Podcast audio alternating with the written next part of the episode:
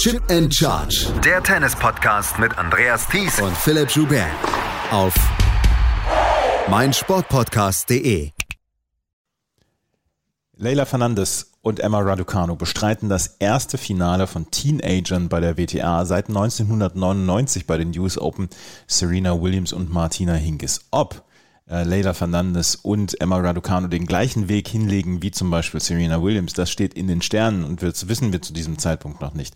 Was wir allerdings wissen, ist, dass beide ein unfassbares Turnier gespielt haben. Emma Raducanu durch die Qualifikation, Leila Fernandes dann in sehr, sehr vielen harten Matches hat sie eine Top-10-Gegnerin nach der anderen aus dem Weg geräumt. Herzlich willkommen zu unserem Halbfinal-Daily hier von Chip in Charge auf meinsportpodcast.de. Das war ein wilder Ritt. Mein Name ist Andreas Thies und klar, er muss dabei sein, Philipp Joubert. Hallo Philipp. Hallo Andreas. Ja, wir haben gestern wieder gewitzelt, haben gesagt, ja, eigentlich müssten es äh, Sabalenka und Zachary machen und äh, dann haben wir gesagt, ja, und am Ende werden es wahrscheinlich Raducanu und Fernandes. Wer das vor zwölf Tagen getippt hat, der ist entweder ein richtig großer Kenner der WTA-Szene oder ein jetzt ein reicher Mann. Oder Frau. Oder eine reiche Frau. Ja, ich hatte mir hier in mein Dokument an oberste Stelle geschrieben, Leicester, waren die das nicht mit der 5000 zu 1 Meisterschaft in England? Denke, hier hätte es ähnliche Quoten gegeben. Vermute auch mal, dass das, ähm, ja, also ich meine, das müssen ja beides 50 zu 1, 100 zu 1, weiß der Geier, 200 zu 1 vor dem Turnier gewesen, dann hier überhaupt das Finale zu erreichen. Also erstaunliche Geschichte. Und das Krasse ist ja wirklich ganz unterschiedlich hingekommen. Die eine eben kontert eine Top-Ten-Spielerin nach der anderen aus, die andere geht hier durch, als würde sie schon zehn Jahre im Geschäft sein, gibt kaum mehr als vier Games pro Satz ab. Ja, erstaunliche Sachen. Ja, es erinnert so bei Emma Raducanu so ein bisschen an Iga Swiatek letztes Jahr bei den French Open, als die dann auch so durchgecruised ist, so wie ein heißes Messer durch Butter. Aber wir sprechen gleich über die Matches. Eins noch gerade, ich habe es eben erwähnt, seit 1999, seit den US Open. Erinnerst du dich noch an das Match zwischen Serena Williams und Martina Hingis damals? Grob, ähm, aber könnte jetzt keine, keine Punkte in irgendeiner Form aus dem Match ähm, mehr abrufen, aktiv im Gehirn. Habe ja. gerade, wie man gemerkt hat, überlegt, aber nee. Aber ja, erinnere mich natürlich so an die Geschichte um das Match herum. Das war ja dann auch wirklich, wann die ähm, Rivalität zwischen äh, Serena, äh, Entschuldigung, zwischen Hingis und den beiden Williams-Schwestern äh, so richtig ähm, anfing. Und man muss ja auch sagen, es war der erste Slam damals von Serena, das habe ich schon noch auf dem Schirm. Und dann hat es ja ein paar Jahre gedauert, bis sie wirklich ähm, eine ähnliche Dominanz entwickeln konnte. Und wir haben auch gerade in der Vorbereitung nochmal geguckt, Unsere beiden Finalistinnen sind geboren worden während dem ersten Serena Slam, also dem ersten Mal, dass Serena vier Grand Slams in Folge gewonnen hat, zwischen 2002 und 2003. Und da sind die beiden dann geboren worden. Welche Frage vor dem Finale dann vollkommen wegfallen wird, weil es sind keine Veteraninnen, die wir da erleben bei Leila Fernandes und Emma Raducanu. Was habt ihr vor 20 Jahren gemacht, als damals die äh, Flugzeuge in die World Trade Center reingestürzt sind? Weil das ist am 20. Jahrestag des 11. September dieses Finale und beide waren zu diesem Zeitpunkt noch nicht geboren. Auch eine ja, atemberaubende Statistik, dass wir über die beiden Finalistinnen sprechen, die zu dem Zeitpunkt noch nicht geboren waren. Lass uns über die beiden Matches sprechen letzte Nacht Leila Fernandes gegen Arina Sabalenka. 7-6, 4-6, 6-4. Sabalenka hat sich hier durch dieses Turnier gespielt mit einer bemerkenswerten Wucht. Sie hatte nicht viel anbrennen lassen und äh, wir haben das ähnlich wie bei Danin Medvedev erlebt, dass wir gesagt haben, ja, eigentlich ist es so, dass, dass sie, ähm, ja, dass, dass sie so ein bisschen, äh, so ein bisschen unauffällig durchs Turnier cruist, aber wirklich mit einer enormen Wucht. Und ähm, Leila Fernandes, wir, wir haben darüber gesprochen, sie hat Naomi Osaka besiegt, sie hat Anna Konjuch besiegt, Angelique Kerber etc. Die musste sich ihren Weg durchs Turnier wirklich durcharbeiten. Und deswegen war die Favoritenrolle eigentlich sehr klar verteilt. Und bis zum 4 zu 1 im ersten Satz sah es auch so aus, als ob Arina Sabalenka genauso weitermachen würde, wie sie aufgehört hatte in den Matches vorher. Da spielte sie bis zu dem Zeitpunkt atemberaubendes äh, Power Tennis und ließ ähm, Fernandes überhaupt keine Chance. Und dann gab es ein Aufschlagspiel von Fernandes, wo sie zwei Asse und einen Service Winner gespielt hat. Und damit hat sie dann auch so ein bisschen die, die, die Menge angepeitscht und hat sie auch so ein bisschen reingeholt. Und wir braucht, wir haben das ja auch gesehen, dass sie das so ein bisschen braucht, dieses Publikum dann. Und dann gab es das Aufschlagspiel von Sabalenka, das sie zu 30 verlor. Und danach hielt Fernandes ein Spiel, ein langes Aufschlagspiel äh, mit drei oder viermal Einstand zum 4 zu 4. Und von da an war es eine sehr offene Geschichte. Und dass dann äh, Fernandes im ersten Satz diesen Tiebreak gewonnen hat mit 7 zu 3, wo sie dann auch viermal den Aufschlag von ähm, Sabalenka abgenommen hat, das war dann pure Nervenstärke, was sie auch komplett durchzieht in diesem Turnier bislang.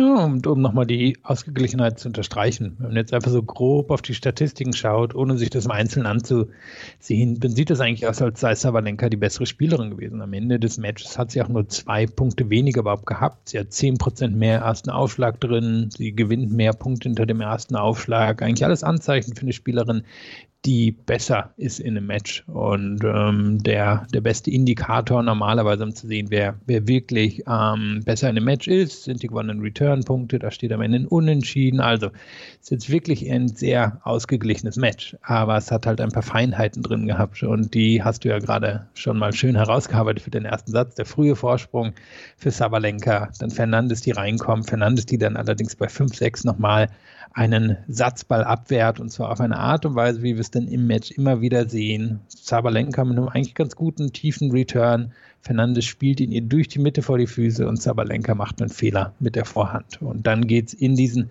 Tiebreak hinein und da habe ich mir nur aufgeschrieben, abgeschenkt von Zabalenka. Ich glaube, das kann man so sagen. Da waren einige Wackelfehler drin, schnelle Fehler drin da hat Fernandes die Nerven behalten und auch das würde ja nochmal ein Motto im Laufe des Matches werden, aber überhaupt, dass sie sich diesen ersten Satz holt, dem man vielleicht das Argument machen kann, dass Sabalenka schon die leicht bessere Spielerin war, das ist natürlich ein Zeichen, dass Fernandes das schafft. Tja, also ähm, wie sie den Tiebreak dann gewonnen hat, trotzdem Leila Fernandes nach diesem ganzen Druck, den sie auch aushalten musste.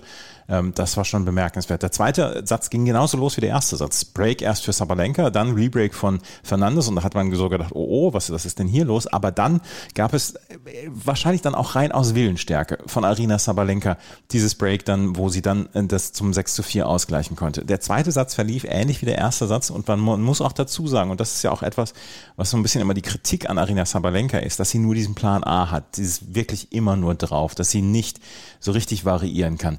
Da hat sie sich, ja, den, den zweiten Satz hat sie erzwungen, so ein bisschen hat man das Gefühl.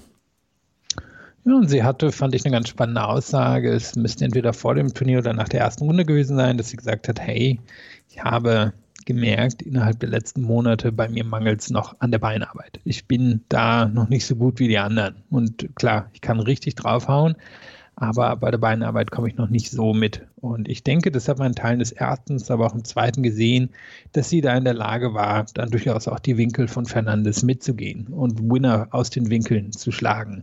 Und dass sie in der Lage war, ihr zweites Surf besser zu ähm, bewachen. Und das war ein großer Unterschied von den beiden im zweiten Satz. Da ist Fernandes total abgestunken, gewinnt nur noch einen Punkt hinter dem zweiten Surf. Sabalenka ist da viel solider, holt sich darüber dann de facto auch den zweiten Satz. Und zweites, warum gehe ich aufs zweite Surf? Weil das ein Indikator ist ist, wie gut jemand normalerweise in den Rallyes ist.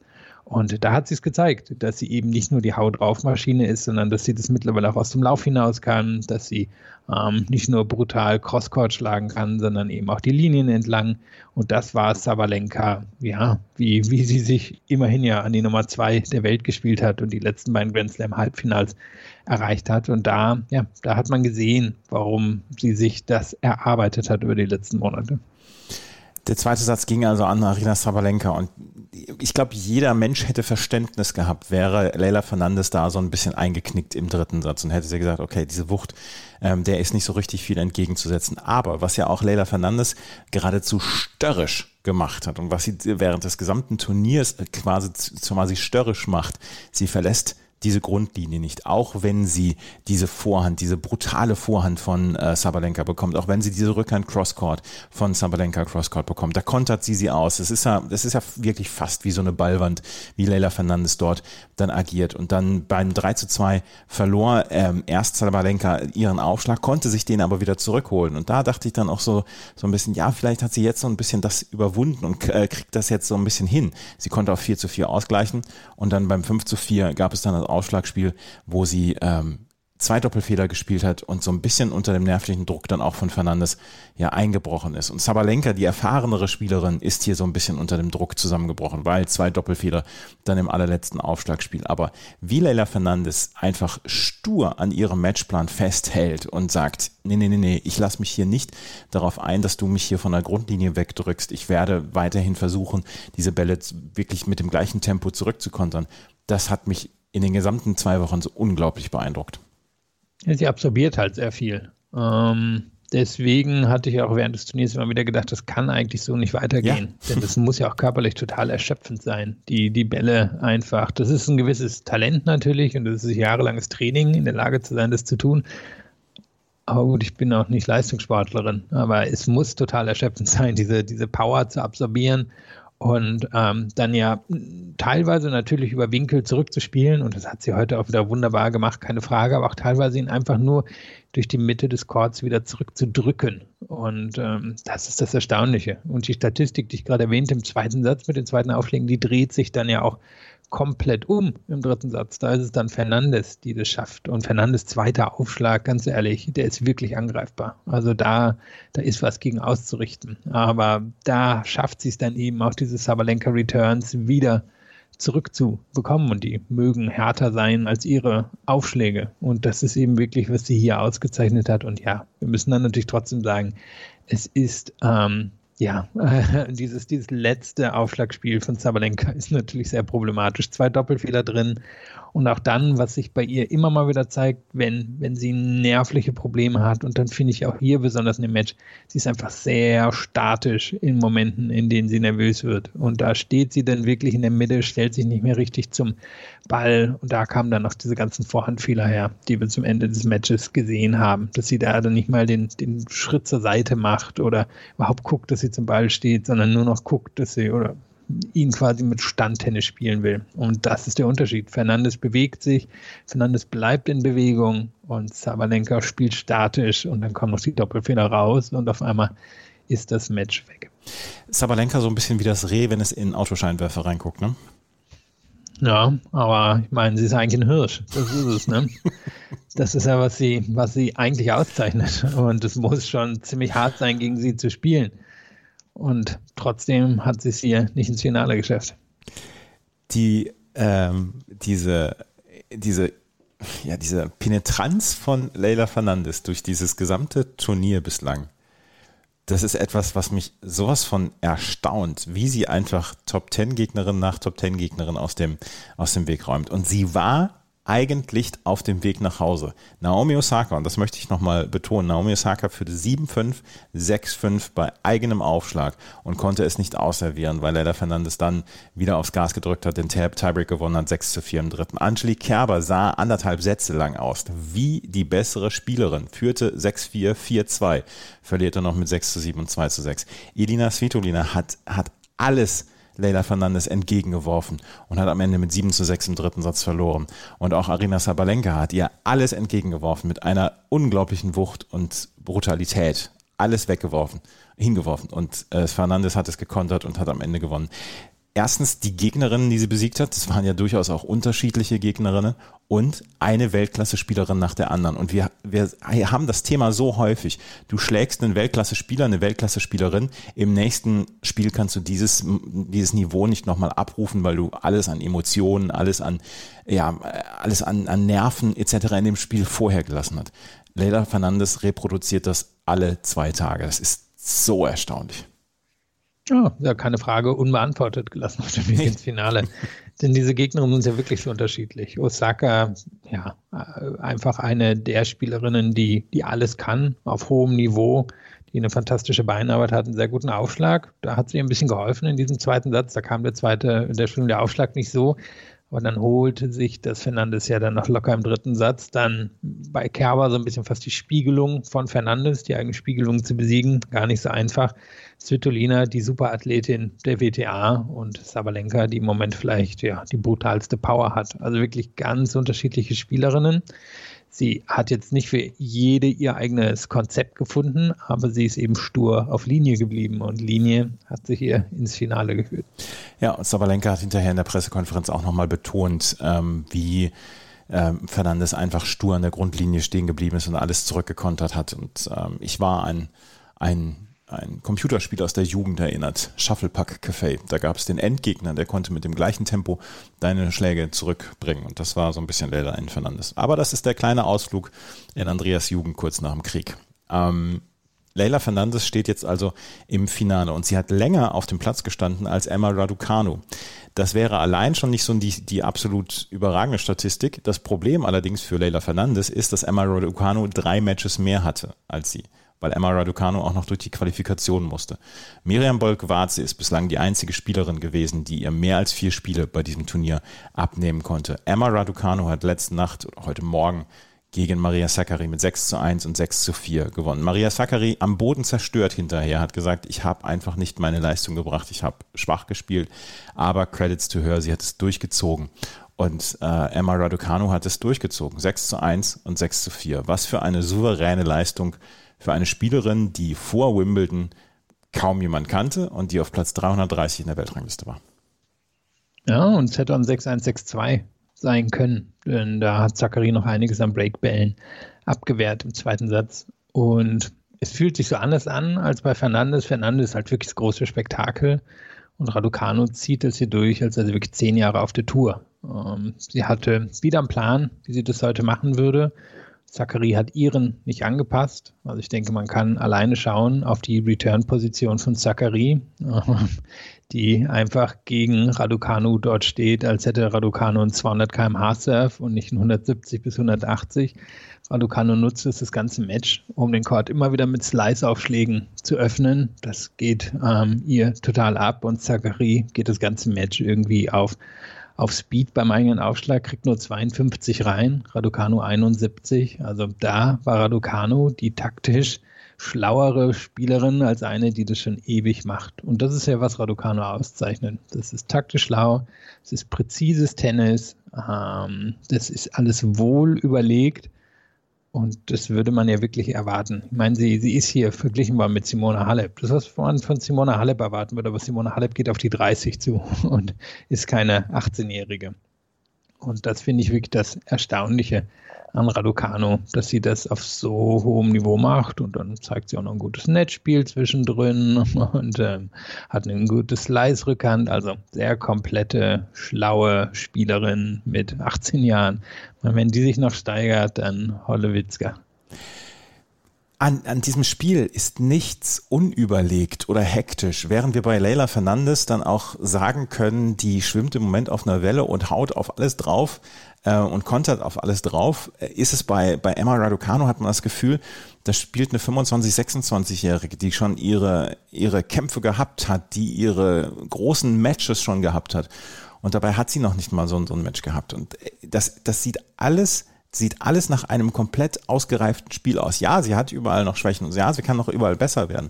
Aber insgesamt sieht das nach einem so souveränen, so ausgereiften Spiel aus. Und daran ist auch Maria Sakkari letzte Nacht gescheitert, weil äh, Emma Raducanu hat dann auch keine schwachen Phasen zwischendurch, wo sie einfach mal so zwei Spiele ja weggibt, wo man sagt, ja, da waren jetzt, da waren jetzt zwei oder drei wilde Schläge dabei. Es ist alles überlegt und kontrolliert. Und Maria Sakkaris Vorhand leider letzte Nacht ist komplett zerbröselt.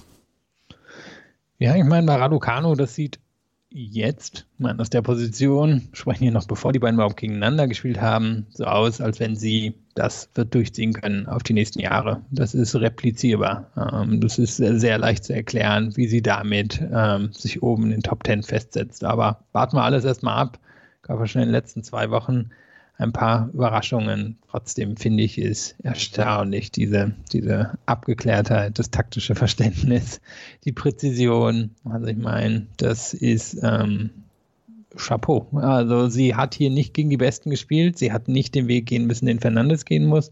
Und ich frage mich, was passiert wäre gegen eine Spielerin, die sehr viel Power hat. Also wenn wir das heute umgedreht hätten und sie hätte gegen Sabalenka gespielt, weiß nicht ähm, ob sie der Power so viel hätte entgegensetzen können wie Fernandes. Wäre auch spannend gewesen, wenn Fernandes gegen Zachary gespielt hätte, weil Zachary da wahrscheinlich nicht so hätte, hätte überdrehen müssen. Aber ja, im Moment ist schwer, die Schwachpunkte bei Raducano zu benennen. Eben nur die eine Frage, kann sie das kann sie das gegen eine Spielerin, die wirklich super auf Power geht. Sie hat eine andere Qualität an Spielerinnen schlagen müssen. Das müssen wir dann ja auch mal dazu sagen. Sie hat nicht diesen Weg äh, gehen müssen, wie zum Beispiel Leila Fernandes, die hintereinander äh, Kerber ähm, und, und äh, Naomi Osaka besiegen musste, Svitolina besiegen musste, etc. Sie hat jetzt im Viertelfinale gegen Belinda Bencic gewonnen, im Halbfinale gegen Maria Sakkari. Das sind zwei tolle Gegnerinnen. Vorher allerdings Shelby Rogers, die komplett neben sich stand, Sarah Soribes Tormo, die auf dem schnellen Hartplatz nicht so richtig gut klarkam, Zhang Zhuai, die inzwischen wohl eher so ein bisschen aufs Doppel fokussiert ist und in der ersten Runde Stefanie Vögele. Ähm, sie war dann auch auf einer Position, wo sie eigentlich gegen eine Gesetzte hätte spielen müssen. Ähm, es ist trotzdem, es, ich möchte trotzdem nichts daran in irgendeiner Weise kleinreden, was Emma Raducano gemacht hat. Aber wir haben sie gegen die ganz großen Spielerinnen noch nicht gesehen. Belinda Bencic ist vielleicht die ganz große Spielerin, aber die konnte auch ihr Niveau nicht abrufen. Und dann kann man sich fragen, ähm, konnten die Spielerinnen ihr Niveau nicht abrufen oder sorgte Emma Raducanu dafür, dass sie ihr Niveau nicht abrufen konnten? Weil sowohl Belinda Bencic als auch Maria Sakkari haben gesagt, ich habe weit entfernt von dem gespielt, was ich spielen konnte. Es wäre jetzt im Nachhinein so spannend gewesen, wenn Raducanu ihr Match in Wimbledon hätte beenden können. Da musste sie ja gegen Alja Tomljanovic aufgeben. Ähm, wissen bis heute nicht genau, was war, aber wahrscheinlich eine, ein Nervenzusammenbruch, eine Panikattacke, irgendwie sowas in die Richtung. Und hätte sie das Match gewonnen, dann hätte sie gegen Ash Barty gespielt, die dann souverän Wimbledon gewinnt. Und das wäre ja so spannend gewesen, weil äh, Barty hat natürlich all die, all die Sachen, bei denen wir uns fragen, ob eine Raducano damit umgehen könnte. Die Power, die Abgeklärtheit, den Aufschlag, das taktische Verständnis. Also das wäre im Nachhinein so interessant gewesen. Damals schien das eher wie eine Kuriosität, dass sie rausgegangen ist. Jetzt müssen wir annehmen, sie hätte damals um den Wimbledon-Titel vermutlich mitgespielt. Und das wäre natürlich dann sehr interessant im Nachhinein gewesen. Maria Sakkari hat bei den French Open einen, einen absoluten Thriller verloren damals gegen Anastasia Pavluchenkova im Halbfinale mit 9 zu 7. Jetzt hat sie wieder das Halbfinale verloren. Sie war am Boden zerstört in der Pressekonferenz hinterher und hat gesagt, sie hofft, dass sie weiterhin Chancen haben wird. Das muss man so hoffen. Sie war jetzt die älteste in diesem Treffen der vier Halbfinalistinnen. Mit 26 ist sie die Veteranin gewesen, in Anführungsstrichen. Da haben sich alle schon sehr lustig drüber gemacht, dass sie mit 26 als Veteranin hier genannt wird. Ähm, Maria Sakkari hat das Spiel, um konstant oben mitzuspielen, habe ich das Gefühl. Top 10, Top 10, Top 20. Ich bin gespannt, ob sie es dann nochmal schaffen wird. Ich meine, bei den Frauen ist im Moment nichts wirklich sicher. Das können wir, glaube ich, sagen. Und das macht die Sache ja auch so spannend und das machte dieses Turnier ja auch so denkwürdig bislang. Ähm, aber ich bin gespannt, ob sie sich mit diesem Spiel wird halten können, mit dieser Athletik und, und mit diesem Spiel, was ja nicht die absoluten Oberstärken hat, wo man sagen kann, okay, wir können darauf zeigen und das ist genau die Stärke. Und wenn sie die weiterhin ausbildet etc., dann wird sie die Gegnerin schon besiegen.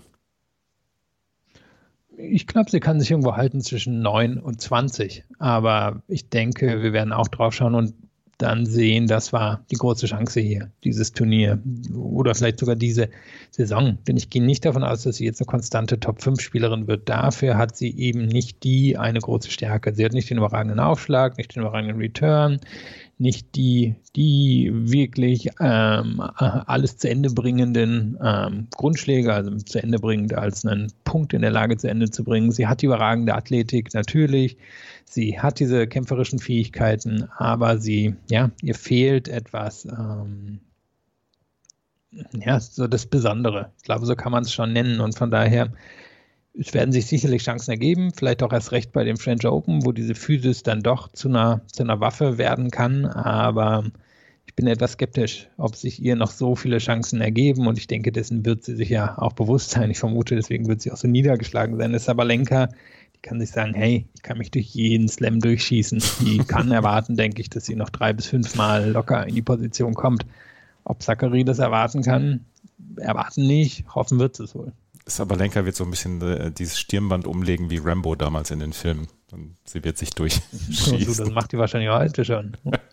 Und dann isst die das Ei mit Schale. Arina Sabalenka und Maria Sakkari sind die Verliererin. Leila Fernandes und Emma Raducanu spielen ein Finale. Ich habe ich hab lustigerweise den, den Tweet noch gesehen, wenn das das Herrenfinale mit den gleichen Weltranglistenpositionen gewesen wären, würden wir jetzt ein Finale zwischen Alexei Popperin und Antoine Huang sehen. Und da sieht man ja so ein bisschen dann auch, was das für ein, für ein absurdes Finale ist. Und, und trotzdem fühlt es sich nicht an, als wenn sie ähm, mit Glück und ganz viel, ganz viel Gegnerinnenhilfe dieses Finale erreicht haben. Die beiden haben gegeneinander gespielt, auch schon bei einem Grand Slam Turnier in der zweiten Runde. Ähm, 2018 äh, bei, in Wimbledon. Und damals gewann Emma Raducanu mit 6 zu 2 und 6 zu 4, verlor dann im Viertelfinale gegen Iga Swiatek. Iga Swiatek, die jetzt dann auch schon so ein bisschen als eine der alteingesessenen sich anfühlt, dadurch, dass sie äh, jetzt schon letztes Jahr ihren Grand Slam geholt hat. Was erwarten wir für ein Spiel von äh, Emma Raducanu und Leila Fernandes? Ich bin so gespannt. Ich habe so häufig falsch gelegen, aber ich vermute fast ein bisschen sowas ähnliches wie in Wimbledon. Denn ich glaube, dass Fernandes nicht so viel im Spiel hat, mit dem sie Raducanu wehtun kann. Ähm, ich denke, Raducanu wird viel mit den Winkeln von, ähm, von Fernandes anfangen können, wird da ihre präzisen Schläge setzen können, vor allem auf der Rückhand, haben wir auch gegen Sakari gesehen, da kann sie wirklich die Linie entlang gehen. Also wenn Fernandes da reingeht, vermutlich wird sie den einen oder anderen Winner die Linie entlang kassieren. Auf der Vorhand ist es manchmal ein bisschen wackeliger. Aber da meine ich gesehen zu haben, dass Raducano schon in der Lage ist, ein bisschen Spin reinzulegen und damit natürlich auch ein bisschen mehr auf Sicherheit zu gehen. Also ich vermute, das wird ein bisschen schwieriger. Sie schlägt natürlich sehr präzise auf, von daher da ist es auch nicht so einfach für Fernandes, da was gegen zu tun. Ähm, kann natürlich probieren, auch wirklich versuchen, direkt durch die Mitte vor die Füße. Ich vermute, hat Raducano auch ein Mittel für und ich glaube, am Ende wird Fernandes die Power fehlen, um gegen Raducanu wirklich was ausrichten zu können. Und daher denke ich, es wird sogar wieder ein Zweisatz-Sieg für Raducanu werden. Wäre jetzt auch mein Tipp. Liebe Leila Fernandes, du hörst das jetzt nicht, aber herzlichen Glückwunsch zu deinem ersten Grand Slam-Titel. Wir haben jetzt in den letzten Runden wirklich jedes Mal daneben gelegen. Tja, Emma Raducanu und Leila. Das ist noch eine Kuriosität, ja. die mir gerade aufgefallen ist. Fernandes ist ja in Montreal geboren und Raducanu ja in ähm, Toronto geboren was sind die Städte auseinander? 100, 200 Kilometer und die beiden sind zwei Monate auseinander. Das ist natürlich auch eine staatliche Geschichte. Raducanu hat ja eine rumänische, nee, einen rumänischen Vater und ich glaube eine chinesische Mutter, ist in Kanada geboren und dann später nach Großbritannien ausgewandert und von daher, ja, zwei Grand Slam-Finalistinnen ganz in der Nähe voneinander zu einer sehr ähnlichen Zeit geboren worden. Manchmal gibt es halt doch Zufälle. Ja, manchmal gibt es Zufälle und dieser Zufall beschert uns jetzt dieses unglaubliche Finale. Beide haben den 11. September 2001 nicht erlebt. An diesem Tag wird das Finale dann gespielt werden. Wir können sicherlich davon ausgehen, dass da auch rund um dieses Ereignis dann auch so ein bisschen was äh, gemacht wird von den Organisatoren. Aber beide können sagen, naja, ich war da noch nicht geboren. Was letzte Nacht auch noch sehr schön war, zwischen den beiden Einzel wurden sechs der Original neun ähm, geehrt mit einer Medaille der Tennis Hall of Fame, die Original Nine, die damals 1971 äh, dafür gesorgt haben, dass sie die Profitour der Frauen gründen konnten, unter anderem mit Billie Jean King. Und da gab es dann noch eine Ehrung, die sehr nett, sehr angemessen war. Das waren die Frauen, die letzte Nacht gespielt haben. Wir haben gestern Abend auch zwei Herren-Halbfinals im Doppel dann noch erlebt. Und da können wir auch noch mal gerade drauf schauen, weil ähm, nämlich wir ein Doppel erleben, wo wir ja tatsächlich ein britischen Sieger auf jeden Fall erleben werden, weil nämlich Joe Salisbury und Rajiv Ram haben ihr Halbfinale gestern gewonnen gegen Steve Johnson und Sam Querrey mit 7 zu 6 und 6 zu 4. Es war bis zum Tiebreak ein völlig ausgeglichenes Duell.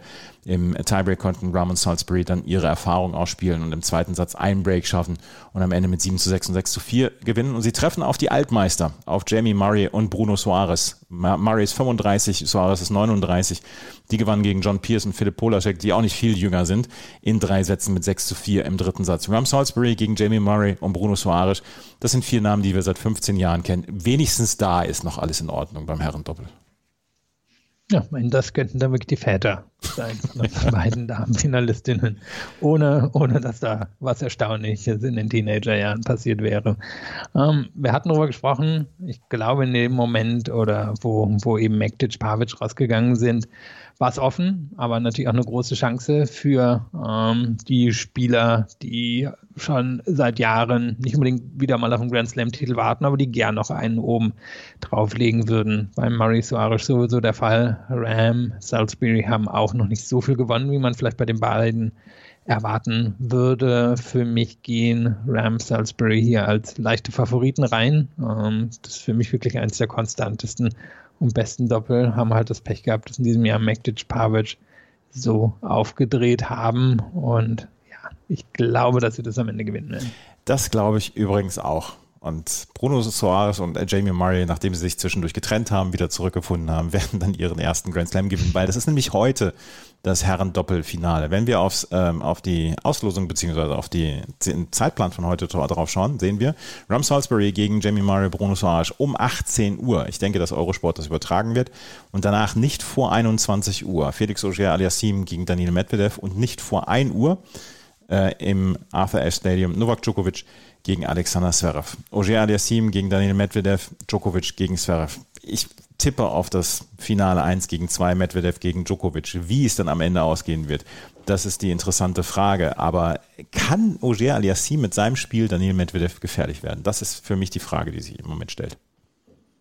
Ja, ich meine, die beiden haben einmal gegeneinander gespielt, es waren 7-6 im dritten Satz für Medvedev. Also in der Theorie schon. Seitdem haben sich beide Spieler aber schon nochmal ordentlich geändert, sind besser geworden. Ich finde, Oje Aliassim strahlt eine große Stabilität im Moment aus. Der Aufschlag ist beeindruckend. Frage bei ihm ist ja immer so ein bisschen, was ist, wenn es mit Plan A nicht klappt? Also mit ordentlich draufhauen.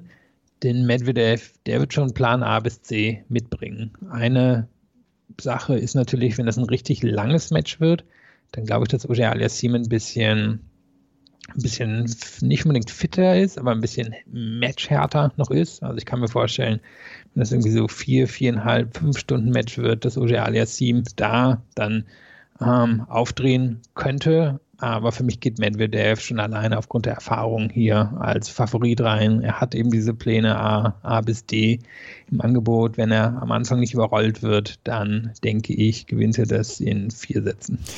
Ich glaube, ich glaube, dass auch der Boden hier eine ganze Menge Ausschlag geben wird. Und der Boden ist relativ schnell und der kommt genau in die Hitting Zone von Daniel Medvedev rein. Und ich könnte mir vorstellen, dass Medvedev in Indian Wells zum Beispiel größere Probleme hätte, Ogier Aliassim zu besiegen. Deswegen glaube ich auch, dass Medvedev in vier Sätzen gewinnt.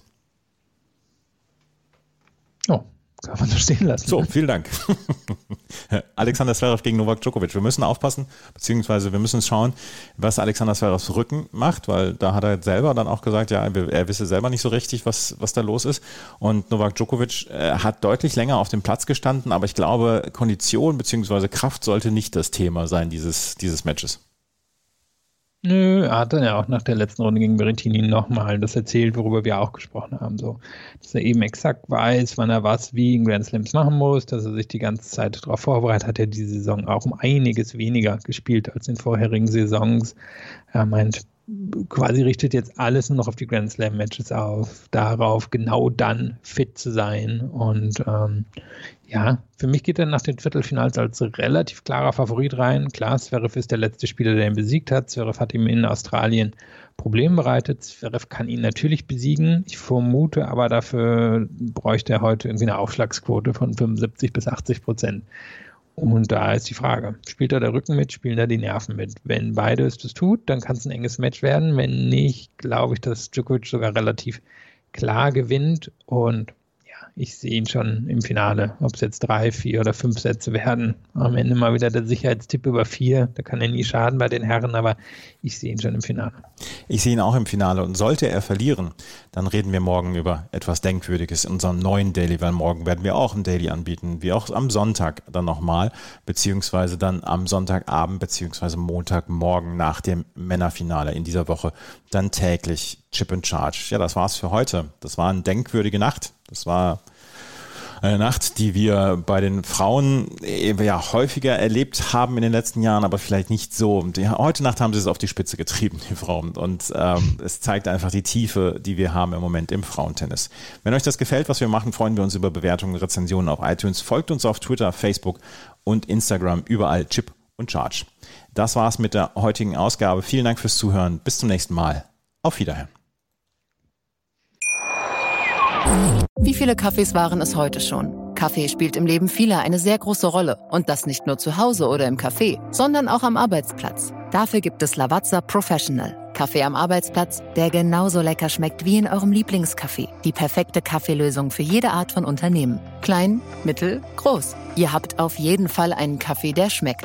Die richtige Motivation für eure Arbeitstage. Alle Infos zu Lavazza Professional findet ihr auf lavazzapro.de mit allen Kaffeelösungen für euer Büro. Ich habe mich natürlich schockverliebt, weil die war wirklich ganz, ganz klein. So begann die Mensch-Hund-Beziehung zwischen Christina und Tierschutzhund Frieda. Und wie es danach, nach dem ersten Moment der Verliebtheit, so weiterging und welche Klippen es danach zu umschiffen galt, das hört ihr in der neuen Ausgabe von Iswas Dog, dem Podcast für harmonische Mensch-Hund-Beziehungen. Ist was, Dog? Mit Malte Asmus. Überall, wo es Podcasts gibt. Chip and Charge. Der Tennis-Podcast mit Andreas Thies und Philipp Joubert. Auf meinsportpodcast.de.